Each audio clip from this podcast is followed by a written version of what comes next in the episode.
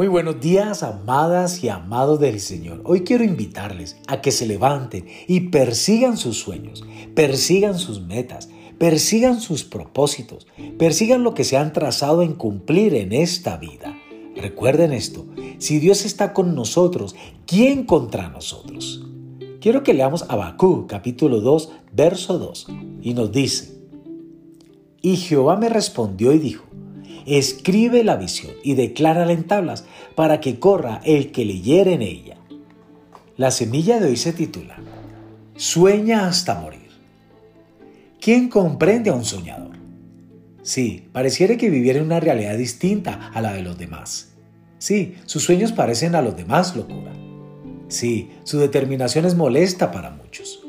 Su corazón es de hierro, no tiene miedo a equivocarse, no conoce la palabra imposible lucha hasta el cansancio, muere si es posible tratando de conquistar lo que has soñado.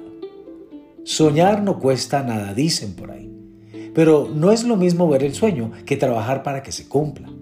Soñarlo no cuesta, pero cumplirlo sí. Largas noches de desvelo, tal vez el desprecio de aquellos que no pueden entender tu capacidad de ver más allá de tus narices. Despertar los celos y las críticas despiadadas de las personas que no conocen lo que en realidad viven. La burla de los que están expectantes para verte caer. Cuesta. Pero ¿sabe qué es lo mejor?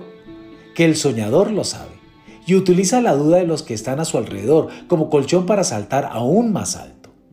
No todos lo comprenden. Esto es para los que sueñan, para los que dan un salto, para los que realmente viven, para los que viven sin miedo a nada para los que se arriesgan, para los que no tienen límites, para los que son incomprendidos, para los que cargan un sueño mayor que ellos mismos, para los que gastan su vida en cumplirlo, para los que sueñan hasta morir.